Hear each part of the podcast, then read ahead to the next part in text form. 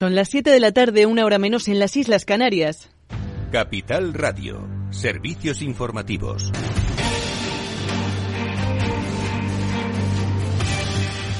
Muy buenas tardes. Eh, con estas palabras, Joe Biden, el presidente de los Estados Unidos, anunciaba el envío de una treintena de tanques a Ucrania para combatir y defender su territorio frente a Rusia. And today, today I'm announcing that the United States will be sending 31 Abram tanks to Ukraine. Un movimiento coordinado por los aliados después de que Alemania haya confirmado que suministrará también los tanques eh, Leopard a Kiev. En rueda de prensa desde la Casa Blanca, Biden ha asegurado que el mundo está unido para preservar la integridad territorial de Ucrania tras mantener una reunión hoy con otros eh, mandatarios europeos como Emmanuel Macron o la primera ministra italiana Giorgia Meloni.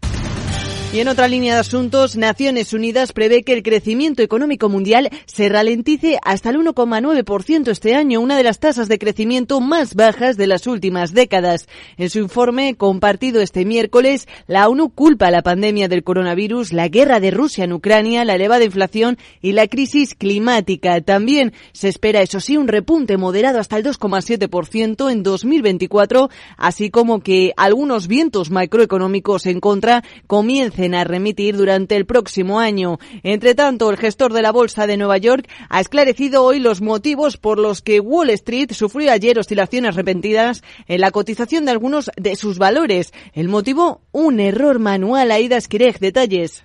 Error que se resolvió en unos 10 minutos, por el que se pausaron temporalmente las cotizaciones de decenas de empresas. Dos tercios de los valores cotizados en este mercado comenzaron a cotizar el martes sin realizarse una subasta para determinar el precio de apertura. El gestor de la Bolsa de Nueva York lo atribuye a la configuración de recuperación ante desastres. El director de operaciones de New York Stock Exchange ha calificado el suceso como extremadamente raro y asegura estar examinando a fondo la actividad del día para asegurar el más alto nivel de resistencia en sus sistemas. El operador del mercado también ha dicho que las transacciones en acciones que ocurrieron antes de que se detuviera la volatilidad y se ejecutaron a precios fuera de las reglas porcentuales existentes serán declaradas nulas y sin efecto. Son más de 4.300 transacciones en 251 acciones diferentes. Gracias, Aida. Y de vuelta a España, la inflación continúa haciendo estragos en el bolsillo de los consumidores. El 90% asegura haber cambiado sus hábitos de consumo como consecuencia de la subida de precios, Lorena Ruiz. teeth. Pues así lo establece una encuesta realizada por la Organización de Consumidores y Usuarios el pasado diciembre. La AUCU señala que el 35% de los hogares afirman estar pasando por graves dificultades económicas, lo que supone un aumento del 12% en ocho meses. Estas dificultades derivadas de la elevada subida de los precios han obligado a seis de cada diez familias a recurrir a sus ahorros para poder llegar a fin de mes, mientras que el 60% reconoce haber pedido dinero prestado a sus amigos o familiares. Así lo explica explicaba la directora de comunicación de la OCU, Ileana Idverniceanu. Pero realmente la situación en un año, el 53% de los encuestados reconoce que ha empeorado y lo más significativo y más sangrante para nosotros es que ha pasado los hogares con serias dificultades del 23 al 35% en solo 12 meses. El incremento del precio de la cesta de la compra ha modificado los hábitos de consumo de 9 de cada 10 hogares y es que casi el 70% prioriza los productos en oferta y el 66% las marcas blancas. Más del 30% de los encuestados se han visto obligados a reducir el consumo de alimentos frescos y casi el 20% el de frutas y verduras, mientras que se ha incrementado el consumo de productos de amplia vida útil como los alimentos envasados y congelados. Gracias Lorena y un ligero apunte porque mañana jueves se reunirán los máximos eh, representantes de Nissan y Renault para tratar de reajustar la alianza que dura ya dos décadas entre ambas compañías y trazar el rumbo hacia un futuro incierto en el sector eléctrico. Claves del mercado. Y ahora sí miramos cómo están eh, las cosas al otro lado del Atlántico. Caminan las plazas con tono negativo en Wall Street, con descensos de un 1,20% en el caso del Nasdaq, el S&P 500, con eh, caídas más moderadas en torno al 0,8% en los 3.984 puntos, mientras que tenemos a la media del Dow Jones de Industriales con descensos de medio punto porcentual en los 33.556 eh, puntos. Hasta aquí la última hora en información económica. Les dejamos ya con Eduardo Castillo y su programa After Work.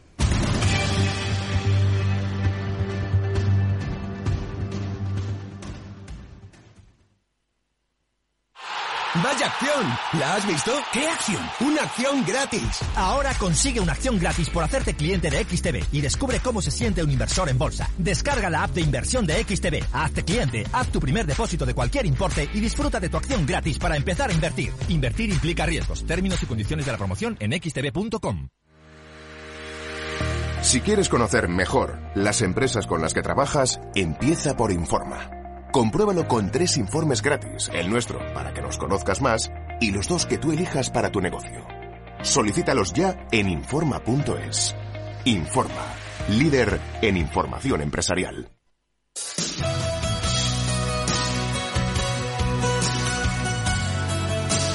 Después del trabajo, After Work, con Eduardo Castillo, Capital Radio.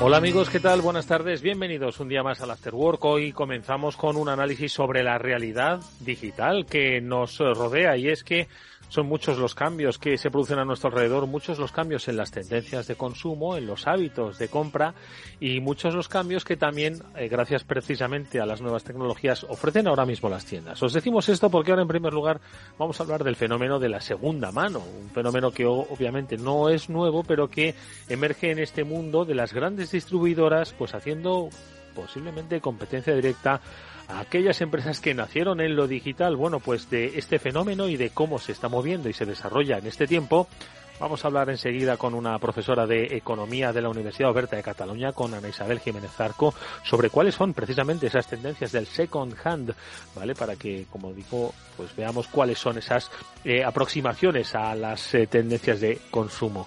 Y luego, hoy tenemos nuestro transformador, ya sabéis, el espacio de transformación digital que realizamos junto a los especialistas de Salesforce. Hoy tenemos una compañía interesantísima. Estaremos con Alana Felú. ¿Quién no lo conoce? Bueno, pues estará su Aquí con nosotros, Eva Ibars, la consejera delegada de la compañía aquí en España, que junto a Manuel Melle, vicepresidente de Salesforce, vamos a analizar cómo ha sido el proceso de transformación digital de esta compañía que, como digo, conocida por prácticamente la mayoría de todos nosotros, ha afrontado desde su sector, el sector de, ojo, está dentro del sector de la salud, del mundo de la óptica, esa, esa aproximación a los clientes, a las franquicias, a las nuevas tecnologías. Bueno, pues hoy es el, el protagonista de nuestro transformador, de nuestro transformador, Alana Felum. Enseguida saludamos a su CEO, a Eva Ibars. Así que nada más que eso, amigos, esto es After Work. Yo soy Eduardo Castillo, está Jorge Zumeta gestionando técnicamente el programa. Es un placer saludaros, vamos allá. Eduardo Castillo en Capital Radio, After Work.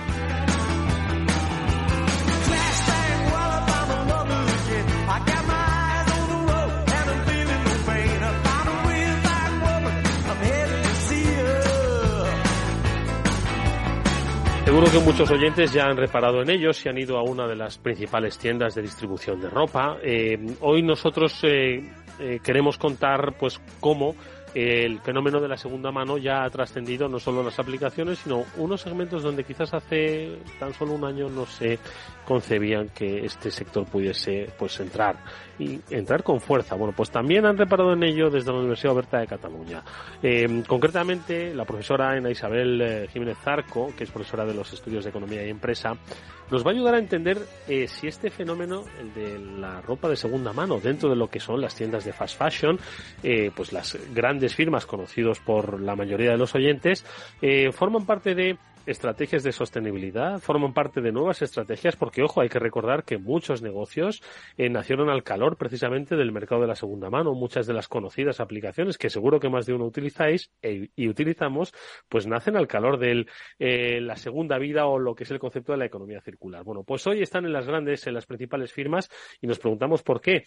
¿Y por qué están? Ana, ¿qué tal? Muy buenas tardes, bienvenida. Hola, buenas tardes, Eduardo, ¿qué tal? Bueno, básicamente porque hay una tendencia en el mercado que, que pide ropa de, segunda mano como una forma, pues digamos, de, entre comillas, un poco como la esperanza de salvar el planeta. Es decir, hay una nueva tendencia, sobre todo entre la gente más joven, por ser sostenibles y evidentemente una de las principales formas, digamos, de reducir la contaminación, por ejemplo, pues es el tema de reutilizar Y el tema principalmente de la ropa es que la, industria textil es de las, pues de las más contaminantes por todo el tema de los, de los, tinta, de los tintes, etcétera. Entonces, es una forma pues de, de reaprovechar prendas que ya existían y de reducir, digamos, la producción a la que estábamos acostumbrados, ¿no? Sobre todo con el tema del fast fashion, de la ropa. Mm. Marcas como no, todas las tenemos en mente que, que meten cuatro colecciones, bueno, no cuatro colecciones, de forma constante están incrementando su producción y claro, de alguna forma pues eh, es un poco como para frenar Responder a esas tendencias, ¿no? Es cierto, fíjate, Ana, que en, alguna ocasión en este programa sí que hemos hablado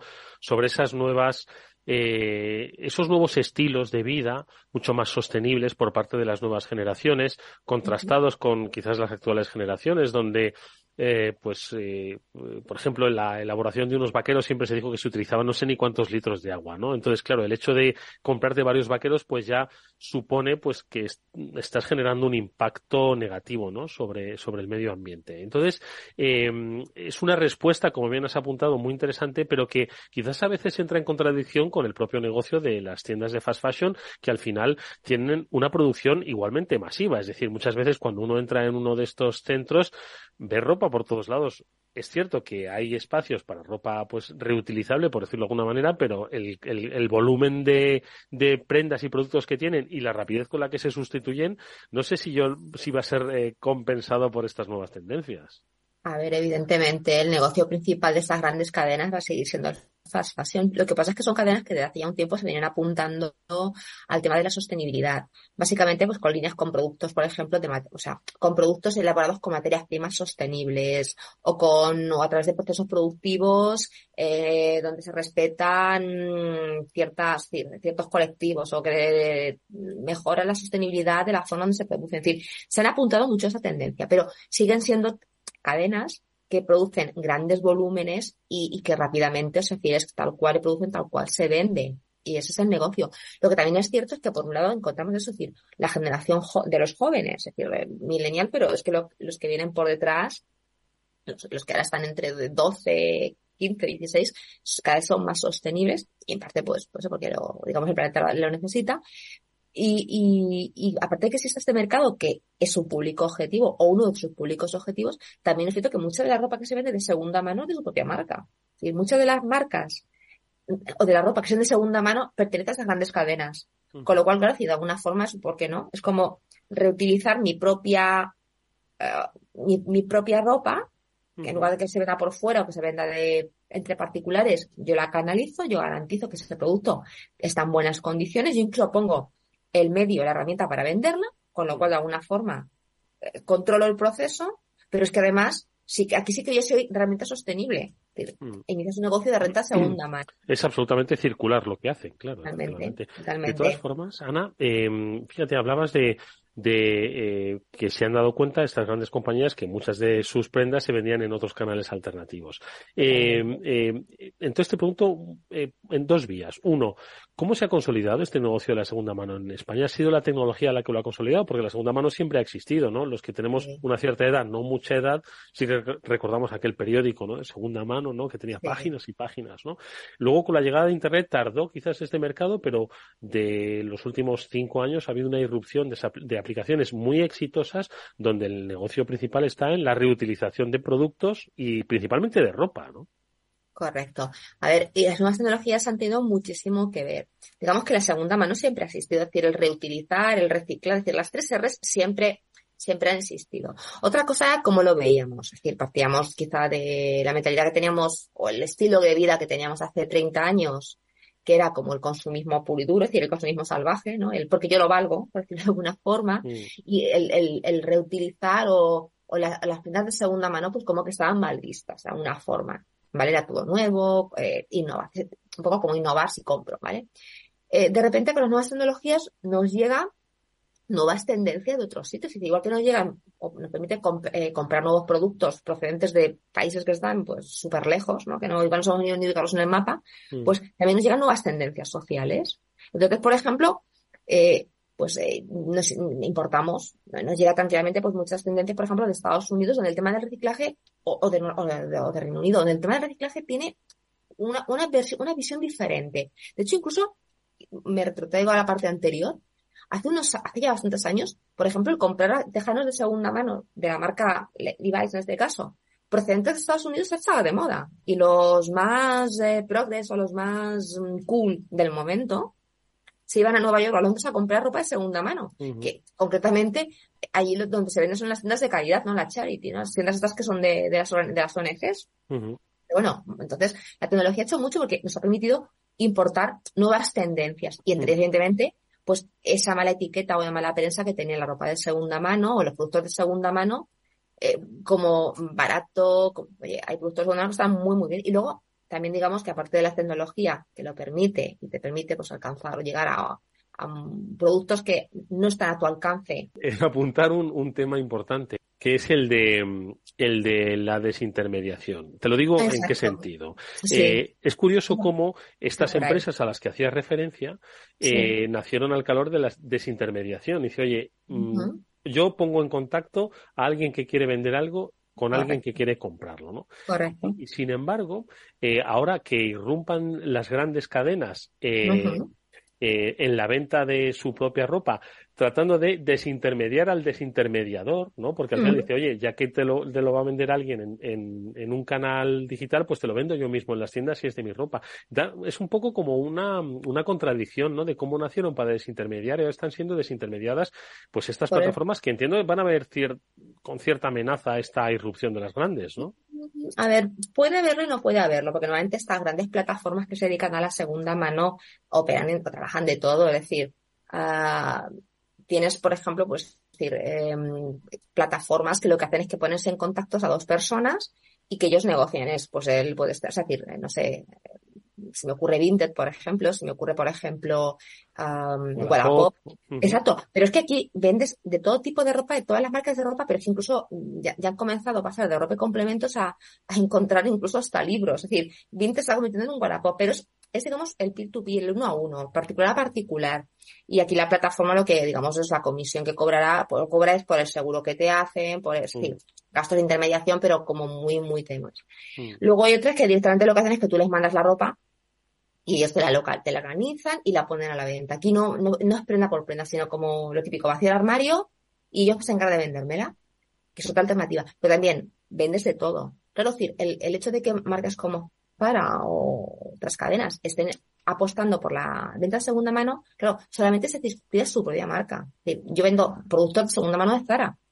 Entonces, sí, yo casualmente eh, cuando vendo a través de una plataforma de estas, vendo algo de Zara, pero vendo algo de Zara y vendo algo de otra marca. Entonces, sí que va a haber o tener algo de negocio, pero tampoco creo que tanto. Aquí la diferencia que vas a encontrar es la, la, entre comillas, la calidad o la seguridad de que la marca habrá valorado las prendas que le van a llegar de Si hay un filtrado previo, ¿no? Exacto, exacto.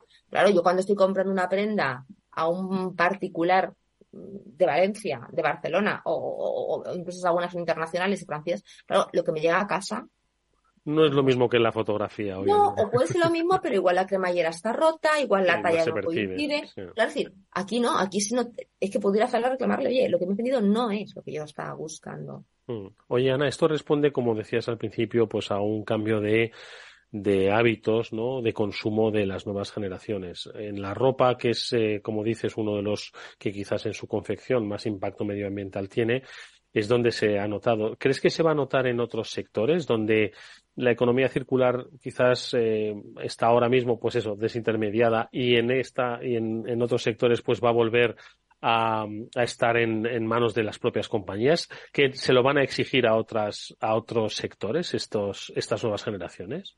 Está, está, está comenzando y en otros sectores. A ver, yo el que, digamos, el que un poco más conozco o más apunta son, por ejemplo, las empresas de lo que son los electrodomésticos, aparatos que, pues, por, circunstancias, pues el, el, que lo, el que lo ha comprado, pues lo tiene que dejarnos lo típico. Me, estoy en Madrid, mañana me voy a Barcelona y no me llevo todo el equipaje.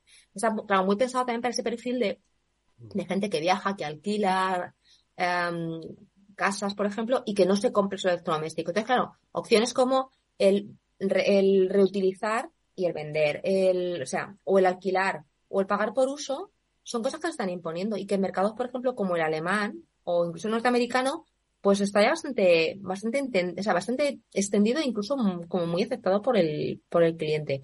Quizá aquí en España nos, nos cuesta o nos, necesitaremos un par de años hasta hacernos un poco más a la idea. Mm. Pero es algo que, que se o cada vez más, por ejemplo, todo el tema de telefonía móvil es, es decir, productos de alta gama con precios muy, muy caros que por haber estado en un expositor o por haber, o con muy poco uso, la propia marca lo, lo recompra, lo recoge, lo repara, da una, una calidad, o, o sea, una calidad, perdona, una garantía de un, de un cierto tiempo y, y posteriormente lo pone a la venta a un precio más económico. ¿no? Es decir, gente que a lo mejor desea ese móvil en particular o esa lavadora o ese lavavajillas de gama alta y que no, no, puede, no puede llegar por temas de presupuesto a comprarlo nuevo, una alternativa de el reutilizado pero puesta a punto y con una garantía que si se me estropea, sé que tengo detrás la empresa que lo ha fabricado. Es Ujú. muy... entonces, Oye, es sí, muy interesante. ¿eh? Sí, nos, nos dirigimos hacia un, pues eh, lo decías al principio, ¿no? Un concepto de economía circular donde a veces cuesta más, donde quizás hace una década era impensable por esos usos eh, y hábitos que tenía la sociedad y hoy es perfectamente normal tener, como apuntas, un móvil reacondicionado o un móvil as a service, es decir, con las, quiere decir que lo alquilas por unas eh, necesidades y luego lo, lo devuelves cuando no tengas esa necesidad, ¿no?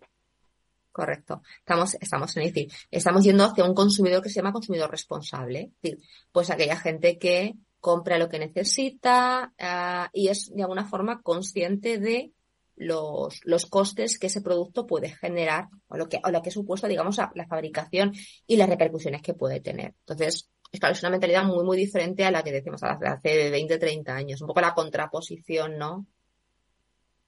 A ese, a ese consumidor masivo que teníamos antes.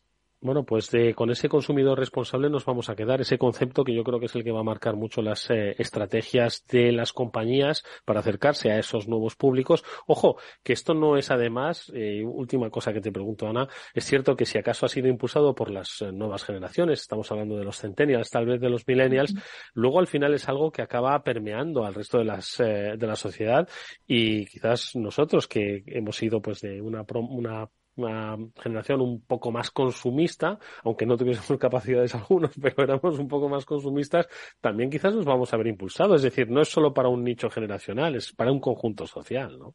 Totalmente. A ver, primero porque se trata de, val- de valores que son bastante, entre comillas, obvios y, positivos a cierto punto, porque la verdad es que lo que hay detrás tiene sentido. Y luego digo, lo que también están definiendo es algo que siempre ha existido. O sea, el reacondicionar, el reutilizar, el reciclar siempre ha existido. Otra cosa es cómo lo enfocamos nosotros.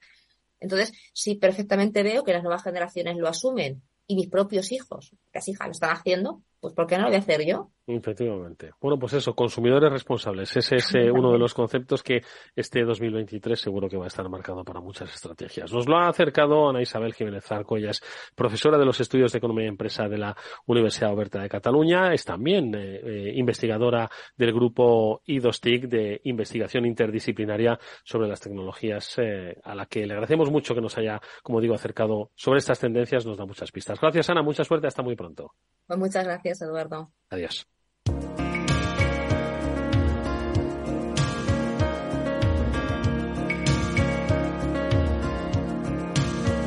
Después del trabajo, After Work, con Eduardo Castillo, Capital Radio. Pues quedan muchos meses todavía, muchos días y muchas horas hasta el día 28 de mayo y ya ni hablamos hasta finales de año, año electoral que se va a leer, yo lo siento mucho por la gente que vive fuera de Madrid, pero le van a, van a hacer que Madrid sea el campo electoral para toda España. Fede Quevedo, ¿cómo estás? Buenas tardes. Muy buenas tardes, Edu.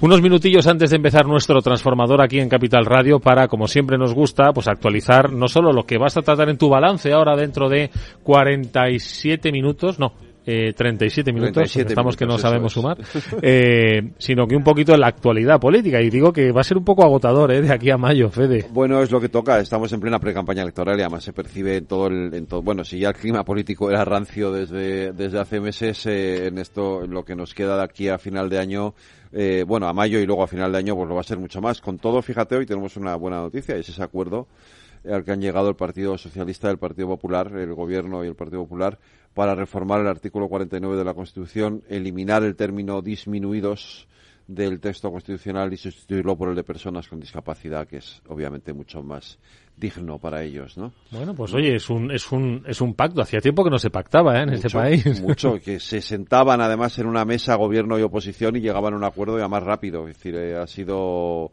ha sido sin duda una de las noticias satisfactorias del día. Dicho eso, pues tuvimos eso, esas imágenes tremendas que vimos ayer en la universidad que siempre producen bochorno, ¿no? Cuando un, lugar que se entiende que debe ser un centro de, de convivencia, de respeto, de tolerancia, como es la universidad, pues eh, refleja un clima de crispación y de acoso, de casi de chantaje verbal, eh, como lo que se vivió ayer, ¿no? Hmm. Oye, precisamente por eso, Fede, eh, te pregunto, las elecciones estas autonómicas y municipales, eh, se celebra en muchos sitios de España, ojo, pero la política nacional se va a leer en clave madrileña, porque al final eh, el ariete político eh, va a estar un poco ubicado en Madrid, a raíz un poco de lo que Madrid toma dimensión nacional y la gente yo creo que se va a aburrir, ojo, pero es lo que va, es lo que va a pasar, ¿no? Bueno, siempre ha pasado, ya de hecho en las anteriores elecciones autonómicas hace dos años, pues ya Madrid tuvo esa tuvo esa lectura, ¿no? A nivel nacional. Eh, va a volver a pasar. Hombre, es verdad que ahora está digamos, se diluye un poquito más en el hecho de que hay comunidades como importantes, como Aragón, la Comunidad Valenciana, Extremadura, eh, Castilla-La Mancha, donde, donde, bueno, el panorama político podría cambiar, ¿no? Y la actual, la actual configuración de fuerzas podría cambiar y eso, pues, va, mm, bueno, tenemos, de ahí sabremos si se va a percibir un cambio político de cara a las elecciones generales o no. ¿no? Oye, y un tema que no acaba de resolverse, eh, está muy eh, bueno, no silenciado, pero no emerge, emergen más otros temas, es el de la unión de la izquierda, en este caso de Unidas Podemos, de Sumar. Esto va a ser clave también de cara a los próximos meses. Pero las encuestas todavía no lo están reflejando, porque como no hay todavía realmente una, una unas siglas eh, que, sepamos que se van a presentar en, en, las elecciones generales. En las encuestas lo único que sabemos es que Yolanda Díaz es una candidata muy bien valorada, pero bueno, en fin, el, las derrotas en las urnas están llenas de candidatos muy bien valorados, ¿no? Entonces, eh, no sabemos todavía realmente si eso va a tener un impacto y qué impacto va a tener en las encuestas. Eh, en cualquier caso, va a suceder. Es decir, eh, Yolanda Díaz va a ser candidata a la presidencia del gobierno por sumar. ¿Quién va a estar ahí? Pues eh, sabemos quiénes van a estar y tenemos la duda de si no va, de si va a estar o no va a estar Podemos, que esto es la, la incógnita que hay que despejar en los próximos meses, ¿no? Sabemos que va a estar Compromís, sabemos que va a estar Las Mareas, sabemos que va a estar Izquierda Unida, por supuesto, sabemos que va a estar... Sí, precisamente en, el nacimiento de Sumar es cuando nace la, la eh, el distanciamiento con Podemos, ¿no? Cuando se presentó con Mónica Oltra, con uh, Ada Colau, con uh, Mónica García. Al final, eh, aunque es verdad que, que, quien, digamos, señala a Yolanda Díaz como la sucesora y como candidata a la presidencia del gobierno de toda la confluencia de la izquierda es el propio Pablo Iglesias, también es verdad que el, el fenómeno Yolanda Díaz pues ha superado al propio Pablo Iglesias y eso ha generado unas tensiones y unas discrepancias en el seno de esa coalición importantes. Yolanda Díaz es un personaje una política, más que un personaje, una política, pues... Un personaje político. Un personaje político mucho más eh, templado eh, y ese tipo de forma de hacer política pues no le gusta a Pablo Iglesias y a, la, y a su entorno de Podemos, ¿no? Tú, si tuvieses que, imagínate, apostar es gratis. Bueno, es gratis. es gratis. Mientras no te apuesta escena. ¿Va a ir Podemos suma, eh, eh, sumado a sumar o no? Eh, yo creo que al final sí, porque las encuestas lo que están diciendo es que Podemos por, por libre va a caer, va a perder mucho. Entonces, la única forma de conseguir una, de conseguir un resultado que pueda permitir con el que sueña, por otro lado, Pedro Sánchez, que es poder permitir reeditar un gobierno de coalición mm. con Yolanda Díaz, eh, es, es, que vayan juntos. Si no, esa fractura eh, de la izquierda le puede, le puede pasar factura. Otro día hablamos de Pepe y Vox. ¿Qué tienes hoy en el programa? Pues eh, todo esto, evidentemente, claro. Vamos a hablar de, de, de, ese acuerdo, vamos a hablar de, de lo que pasó ayer en la, en la universidad, eh, vamos a hablar, obviamente, que es el tema del día, ¿no? Del envío de tanques de para Alemania por parte también de España y de todo. Estados Unidos también ha aprobado su envío lo de. Que, lo que pasa es que aquí esto genera una discrepancia política importante, ¿no? Porque los socios de Pedro Sánchez no quieren, ¿no? No están por la labor, ¿no? Entonces, eh, todo esto es eh, muy interesante. Tú sabes que, y luego vamos a hablar de Pedro Sánchez, tú sabes que ayer eh, entonces, que Pedro Sánchez venía diciendo que la culpa de todo lo que los, de todos los males, primero fue la pandemia, luego fue Filomena, luego fue eh, el volcán, luego fue la guerra de Ucrania y ya sabes cuál es lo último, ¿no? ¿Cuál es? ¿Quién? El núcleo de la Tierra. Ah, que se ha parado y empieza a girar al revés, ¿no? Y ya Pedro Sánchez ha dicho que eso también es, tiene la culpa de... Por eso yo voy más lento también. Efectivamente, por eso vamos más lento. Te escucharemos dentro de media hora exacta, después de estas señales horarias, el balance con Federico Quevedo. Gracias, Fede. Hasta ahora. Adiós. Un consejo, si inviertes en bolsa o te lo estás planteando, el broker XTB tiene algo para ti. Ahora solo por hacerte cliente y realizar tu primer depósito recibirás gratis una acción de una empresa cotizada. ¿Has oído bien? Solo por abrir tu cuenta vas a tener una acción para que te sientas como un verdadero inversor en bolsa. Además, recuerda que con XTB puedes invertir en acciones y fondos cotizados hasta 100.000 euros al mes sin pagar comisiones. ¿Cómo se hace? Es muy sencillo, es un proceso 100% online, no hace falta ni que vayas a las oficinas. Entras en la web xtb.com, hazte cliente, realiza tu primer depósito y recibe tu acción gratis. XTB un broker, muchas posibilidades, xtb.com. A partir de 100.000 euros al mes, la comisión es del 0,2%, mínimo 10 euros. Invertir implica riesgos.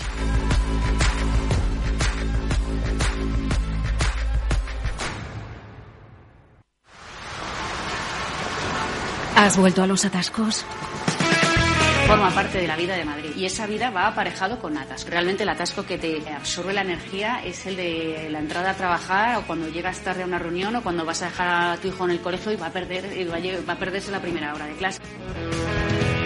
Cuando vengas a Madrid, chulona mí. Reconduce tus números. Voy a ser temperatriz de lavapiés. Desatasca tus inversiones. Y alfombrarte con claveles la gran vía. Recalibra tus cuentas. Bañarte con vinillo de Jerez. Que no se atasque tu economía. Sintoniza Capital Radio. No me gusta el mundo atascado. A continuación, El Transformador, de la mano de Salesforce.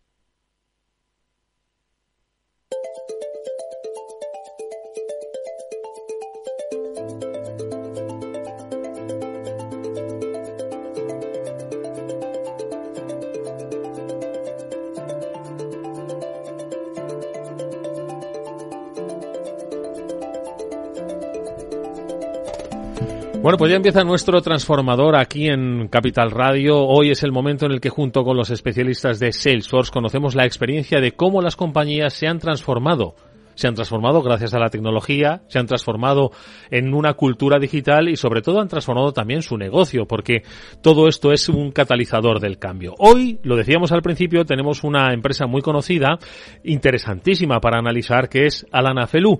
Hoy no solo vamos a hablar del sector de la óptica, sector de la salud, ojo, incluido también dentro de este sector, sino también de un modelo de negocio que es el de la franquicia y cómo la transformación digital puede ser precisamente el catalizador de un cambio cultural y de un cambio de percepciones. Lo vamos a hacer, enseguida vamos a saludarla con la ayuda de su máxima responsable aquí en España, de Eva Ibars, es la CEO de Alana Felú, y lo vamos a hacer siempre guiados por la, eh, iba a decir pluma fina, que ya repite varias veces en este transformador, de Manuel Melle, que es vicepresidente de Salesforce. Manuel, buenas tardes, un placer verte de nuevo por aquí. Buenas tardes, Eduardo, muchas gracias otra vez, como siempre, un placer estar con vosotros. Oye, el perfil de nuestra invitada, Eva, pero de la empresa que representa también, eh, interesantísimo, ¿eh? Súper interesante, sí. Es un, como decías al principio, es, es un negocio que no, no es retail, es retail, es es sanidad, ¿no? Eh, es franquicia, o sea, es un, es un mix de muchas cosas que súper interesante. Bueno, pues conozcámoslo un poco y conozcamos cómo se ha transformado y cómo sigue ese proceso de cambio con la ayuda de Eva Ibarcio de Alana Felueva. Buenas tardes, bienvenida. Buenas tardes, Eduardo. Gracias por la invitación. Hola, Manu. ¿Qué tal? Gracias a Salesforce por la invitación y a ti mismo. Oye, Eva, eh, vamos a ver. ¿Quién no conoce a Alana Felu? Todo el mundo lo conoce. De hecho, pues eh, yo creo que además las marcas, eh, todos los que usamos gafas lo conocen y los que no posiblemente también tenía desde hace años una eh, marca muy característica, su fundador, ¿no? Pues yo creo que también ha marcado mucho ese, esa idea que tiene la compañía en el, entre las personas, ¿no? Pero quizás no conocen eh, en profundidad cómo es el negocio de la Nafelú, que es lo que, por otro lado, eh, define precisamente lo que hoy vamos a contar aquí, cómo ha ido evolucionando y cómo se ha ido transformando. Por lo tanto, hablemos, si te parece, de Alana Felú ahora mismo, es decir, cómo es el modelo, cómo es la compañía y cuáles son esos puntos tan característicos que hacen que su transformación sea especial. Lo que quieras, aquí estamos para contarte lo que, lo que quieras. Bueno, Alena Flelu es una compañía que en España tiene solo 20 años, si estuviéramos en Estados Unidos diríamos que todavía no es, no es mayor de edad, una compañía muy joven eh, que nace de la compra de una red de ópticas, que eran las ópticas Carrefour, y empieza eh, la expansión y el crecimiento de la compañía a través del modelo franquiciador, ¿no? que es lo que el ADN lo que define eh, cómo somos nosotros. ¿Por qué? Porque queremos que al final, en la última milla, pues estén empresarios responsables de, de, sus, de su negocio. ¿no? Y todo esto lo hace eh, Alana Flelu, bueno, siempre eh, transmitiendo confianza, ¿no? Que es la que es la base y el ADN. La franquicia se basa en la confianza. Él aparece en esos eh, famosos anuncios publicitarios de Chinchín. Por eso digo, por eso que digo. seguramente nos acordemos todos. Y, y, es lo que hace que eh, se vaya que se vaya construyendo. A partir de ahí nosotros lo que lo que hacemos es decir, oye, ¿Cómo podemos, eh, la fórmula de nuestro éxito, si quieres voy un paso más, más para atrás, es una fórmula de comunicación, es una comunicación constante, ¿no? Y siempre decimos que lo que no se comunica no se sabe. Mm. Es una fórmula eh, también de innovación y es de innovar de manera continua. Y nosotros innovamos eh, de cara a los productos, de cara a las ofertas y también in innovamos de cara a nuestra red de franquiciados. Entonces, nuestro rol a día de hoy es darles a nuestros franquiciados herramientas y soluciones que si ellos estuvieran solos no podrían tener, ¿no? No podrían llegar a evolucionar.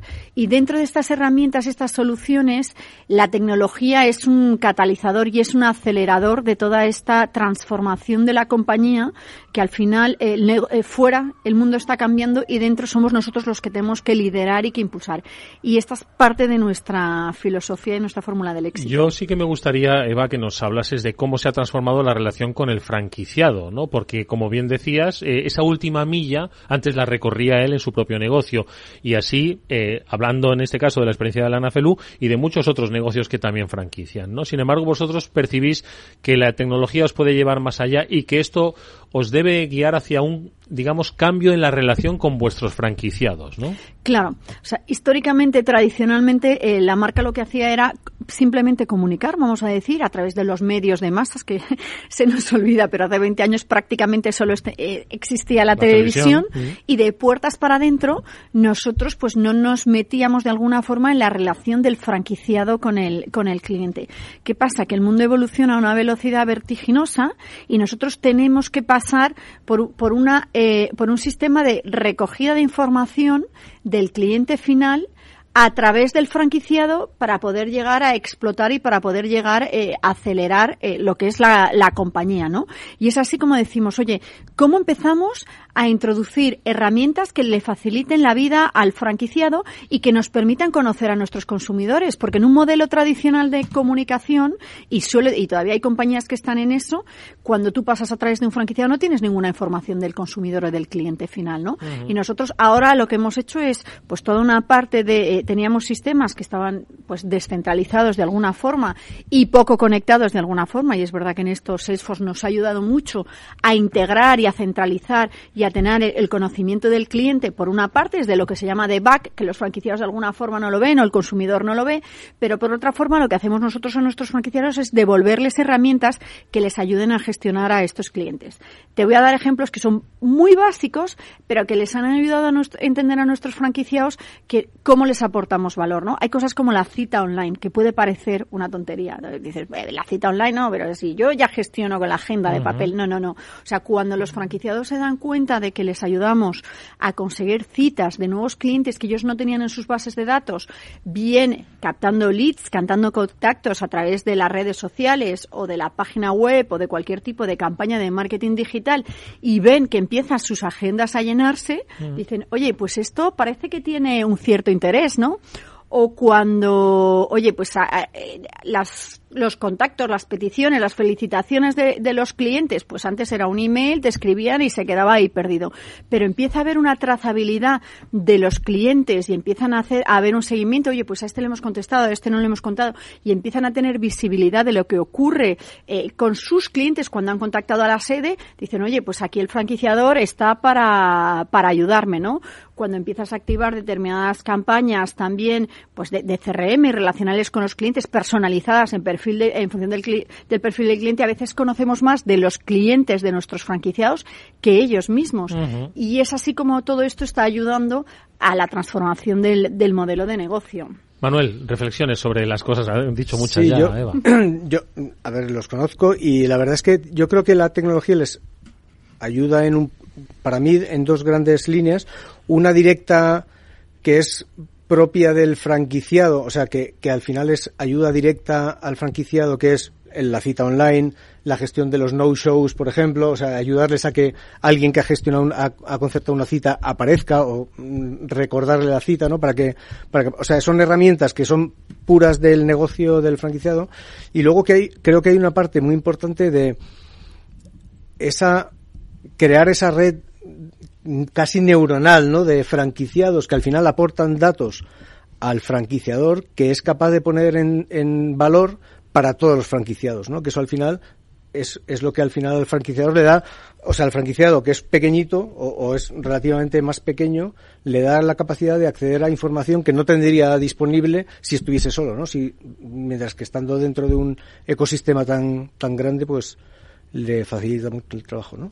Claro, o sea, nosotros, por ejemplo, tenemos, pues, eh, utilizamos comunidades, una parte de Salesforce, ¿no? Pues el que cada franquiciado pueda ve- ver dentro de comunidades la nota que le dan eh, los clientes sobre su tienda, el famoso NPS, oye, pues esto es una, una información que ellos no tendrían. O los comentarios que le dan los clientes en Google, pues son informaciones que ellos no tendrían. O poder segmentar en función de la ubicación a los, a los clientes, pues son informaciones que si ellos estuviesen solos como pymes o pequeños empresarios, pues no podrían tener. Y como dice Manu, bueno, pues eh, detrás eh, el da- dotarles de esa herramienta es algo que añade valor al modelo de Alana Flelu como marca de óptica, como franquiciador y que a ellos les da herramientas para ir mucho para ir mucho más allá. Ahora voy a profundizar en el eh, tema datos y en herramientas específicas, pero quiero, por cerrar este bloque, eh, que me cuentes cómo se ha llegado hasta aquí. Porque este proceso de transformación digital entiendo que tiene un inicio. Tú asumes eh, este, este liderazgo en la transformación digital en 2018. Ojo, estamos hablando, madre mía, ya ha pasado tiempo, ¿no? Y yo creo que lo, de esa experiencia que puedas compartirnos, muchos quizás se van a sentir identificados, ¿no? Porque cómo unificamos una política de transformación digital, cómo medimos las cosas que son eficaces, eh, hacia dónde enfocamos esa, esa, esa, esa dirección en el cambio. ¿Cómo se hace esto? ¿Cómo se llega hasta hoy? Despacito. Despacito. Y con mucho cuidado.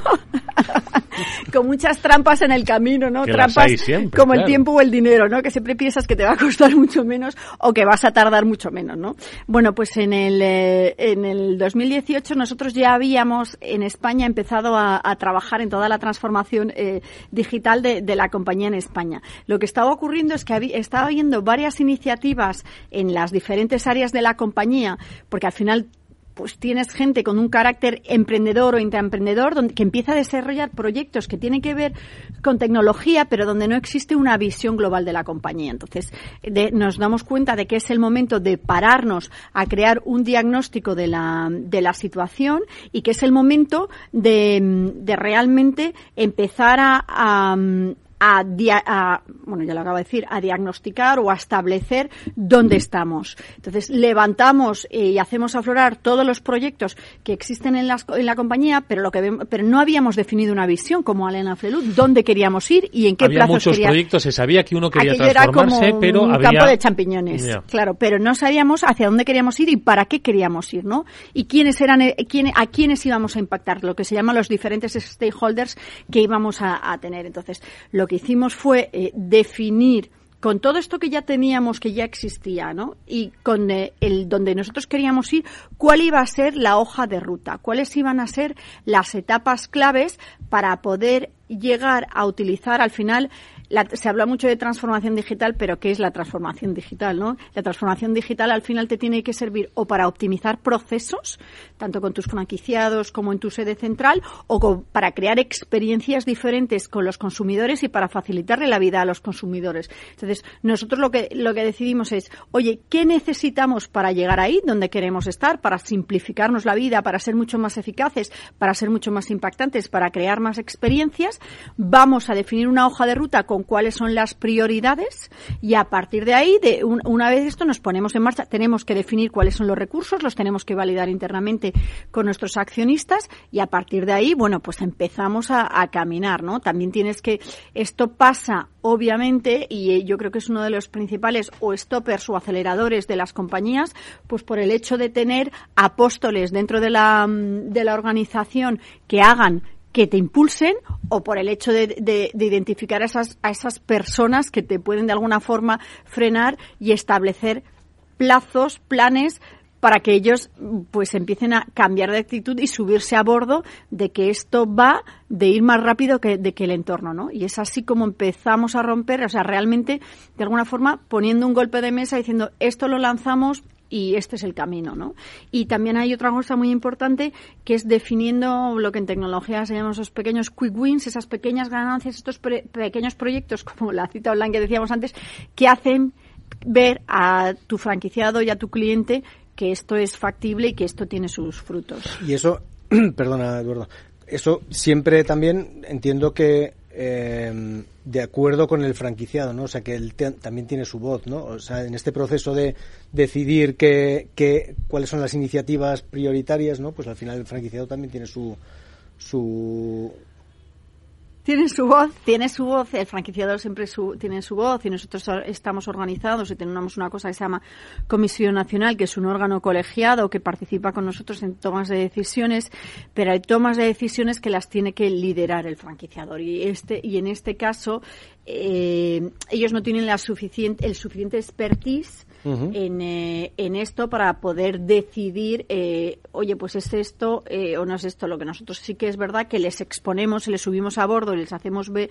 de, ver las ventajas de tener un probador virtual o de tener una firma electrónica o de tener un montón de herramientas que ven que esto les, les facilita la vida. Entonces, sí que es verdad que es una visión que definimos nosotros como empresa y en la cual subimos a bordo a nuestros eh, franquiciados, que ya se ha dicho de paso, al final, aunque están repartidos por toda España y por todo el mundo, muchas de las necesidades en un sector como nuestro, que es, como decías tú antes, Eduardo, salud y retail, pues son necesidades muy comunes. Mm. Mm.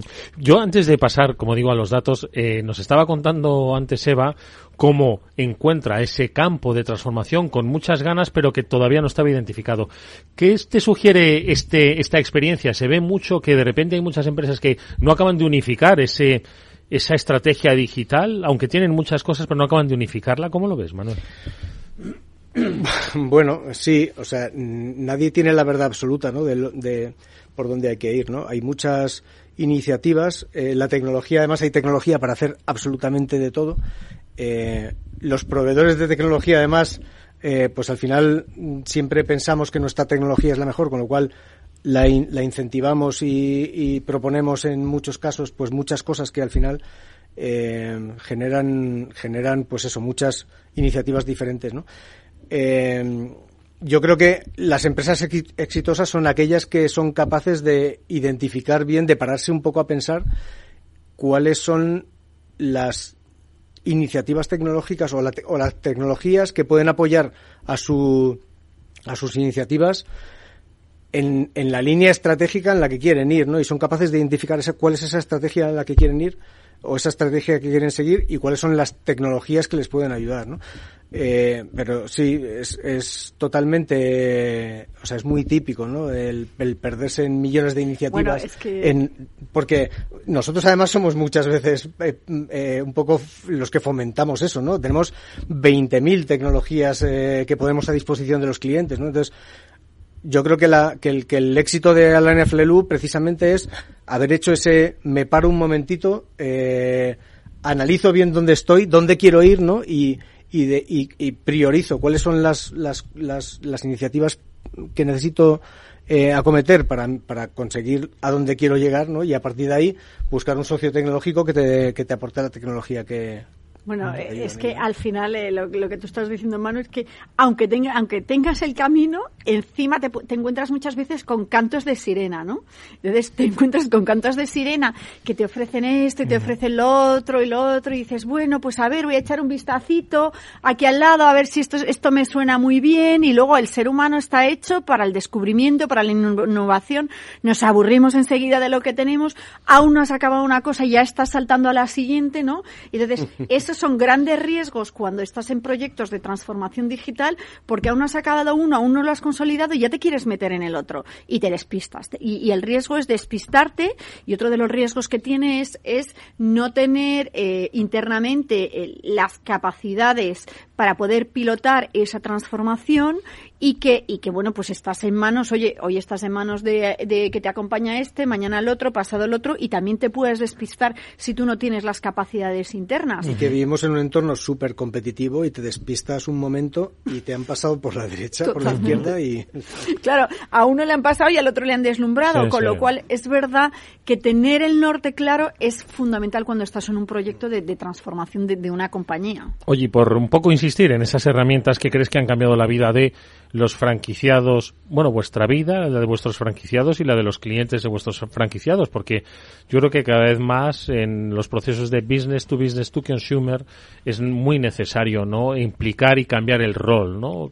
Lo decían en otros ejemplos de este transformador, dicen, ya no son nuestros clientes, sino son nuestros socios con los que llegamos al cliente final, ¿no? Entonces, en esas, eh, en esas acciones decías, Eva, redes sociales, eh, herramientas eh, de eh, fidelización, de control y seguimiento de cliente. ¿Qué más eh, os ha cambiado la vida a todos? Yo creo que, que lo más importante es eh, la recogida y tener un modelo eh, de cliente único y un modelo de, de cliente único y de producto único también, que en esto todavía estamos ahí eh, afinando y peleando en la parte de, de producto porque al final eh, nosotros nos encontrábamos con que teníamos un cliente que estaba en la base de datos del franquiciado de Murcia, pero se venía de vacaciones a Valencia y entonces aparecía en la base de datos del franquiciado de Valencia y luego eh, se iba a trabajar a Madrid y al final tenías un cliente tres eh, veces. Atomizado por, atomizado por todas partes. Este cliente además eh, había financiado y entonces estaba en la base de datos de los temas de, de financiación. Y entonces, eh, luego, bueno, o sea, no sé, mil, nos encontrábamos con mil casuísticas. Entonces, parece que es muy fácil y parece que es un básico y parece que la tecnología tiene que ser... ¿Y qué ha hecho? ¿Ha hecho la toma de la cita, la realidad aumentada? No. Lo, lo, más difícil es lo justamente lo que está detrás. Esa base de datos y esa unificación del cliente y cuando se habla de poner al cliente en el centro, en muchos casos, pues no es así, porque no todas las compañías consiguen ese famoso cliente único que tú quieres eh, activar y que tú quieres perfilar, pero que al final, como lo tienes en varias bases, acabas eh, repitiéndole las comunicaciones y te acaba anulando el cliente porque dice no quiero volver a saber nada de ti. Entonces, para nosotros el, el gran logro pues ha sido trabajar en esa base de datos y en ese modelo de cliente que nos permita saber que cuando decimos que un cliente es único, es único y ni que no lo seguimos, eh, no lo tenemos en tres bases. Porque al cliente le da igual, él cuando va a una tienda en Anaflel, una óptica, no sabe si es una franquicia o no es una franquicia. Él le da exactamente igual y compra en tres sitios y hace el postventa en otros dos y lo que quieras. Entonces, para nosotros, yo creo que el gran, el gran logro eh, fue eh, construir ese modelo de, de cliente único, segmentarlo y ser capaz de saber lo que necesita cada cliente, ¿no? Y casi de predecir, ¿no? Eh, tener esa bola de cristal ojo, ojo, que, te, iba a preguntar ahora. Una de las últimas preguntas, se nos está acabando el tiempo, era sobre, no sobre predecir, pero sí sobre el futuro. ¿Futuro dónde os estáis fijando vosotros? ¿En inteligencia artificial? ¿En esa formación continua en tecnología? ¿Qué hacéis, Eva? Bueno, a ver, lo que está claro es que por una parte nosotros que tenemos que trabajar mucho con subir a bordo a los franquiciados, porque al final somos dependientes de nuestros franquiciados, que son los que capturan el dato en el punto de venta. Aparte de lo que nosotros podamos, construyéndolo de antes de, de, este data lake, vamos a decir, donde tienes datos de redes sociales, que son los que captura el franquiciador, por ejemplo, y los que captura el franquiciado que tienes que unificar, es fundamental que el franquiciado sea muy sensible muy sensible a la recogida de datos y eso es algo en lo que nosotros eh, trabajamos todos los días.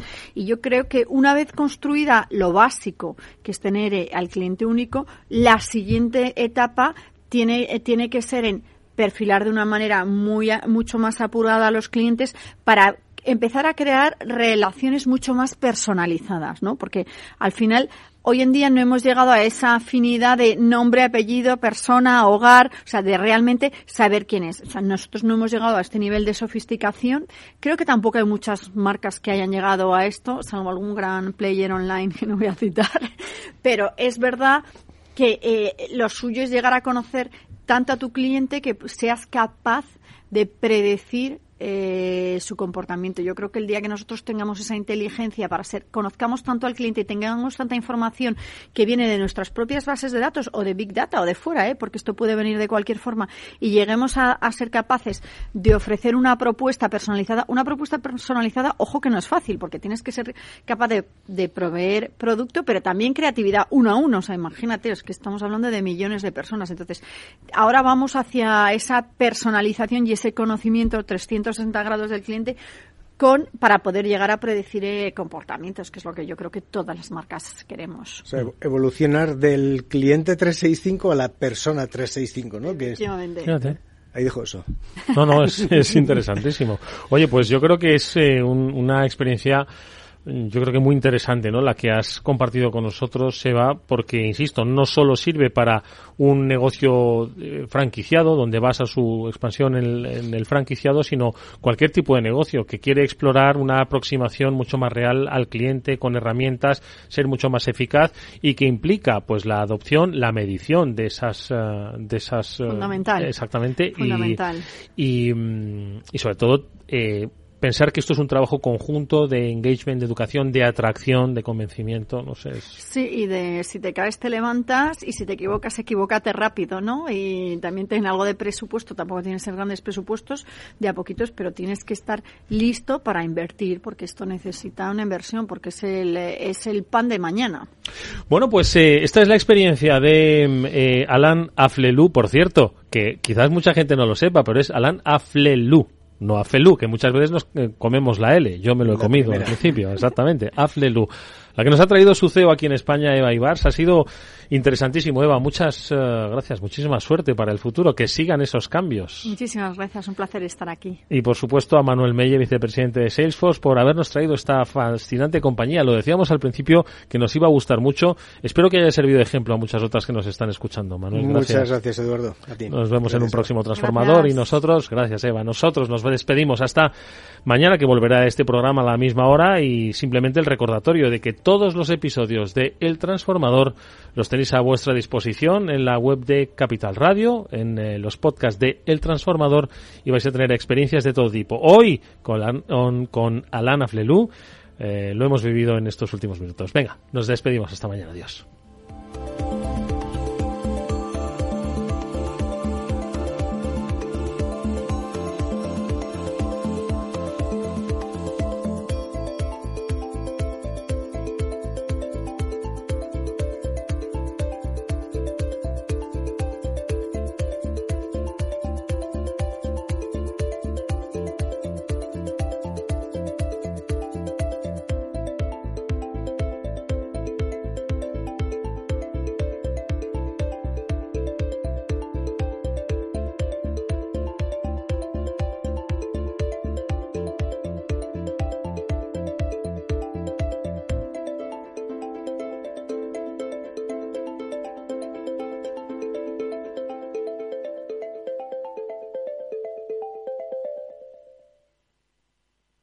Salesforce les ha ofrecido el transformador. ¿Qué es ir más allá? Con Arval podrás llegar donde te propongas de la forma más sostenible y asegurar un mundo mejor contribuyendo a la seguridad en carretera, al futuro de las ciudades y a la calidad de vida. Ser responsable sin tener miedo al liderar el cambio. Arval, la transición energética arranca aquí. Más información en arval.es.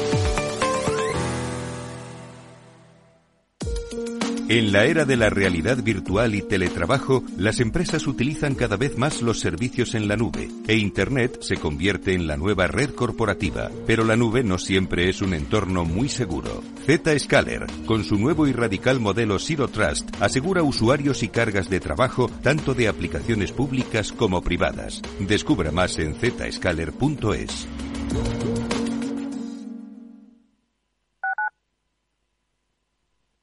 Madrid, 103.2 FM, Capital Radio. ¿Eres emprendedor? Encuentra asesoramiento y formación gratuita en materia empresarial, digital y sostenibilidad gracias al proyecto Más Emprendimiento. Infórmate en másemprendimiento.es. Proyecto promovido por la Comunidad de Madrid en colaboración con ATA y CEAGE. Financiado por la Unión Europea Next Generation EU. Plan de recuperación, transformación y resiliencia. En Hospital HLA Universitario Moncloa cuidamos de ti y de tu tiempo con un servicio de urgencias ágil y eficiente las 24 horas, los 365 días del año. Urgencias pediátricas y de adultos con profesionales altamente cualificados y tecnología de vanguardia. Hospital Moncloa, contigo cuando más lo necesitas. Estamos en Avenida Valladolid 83. Para personas inquietas, Capital Radio.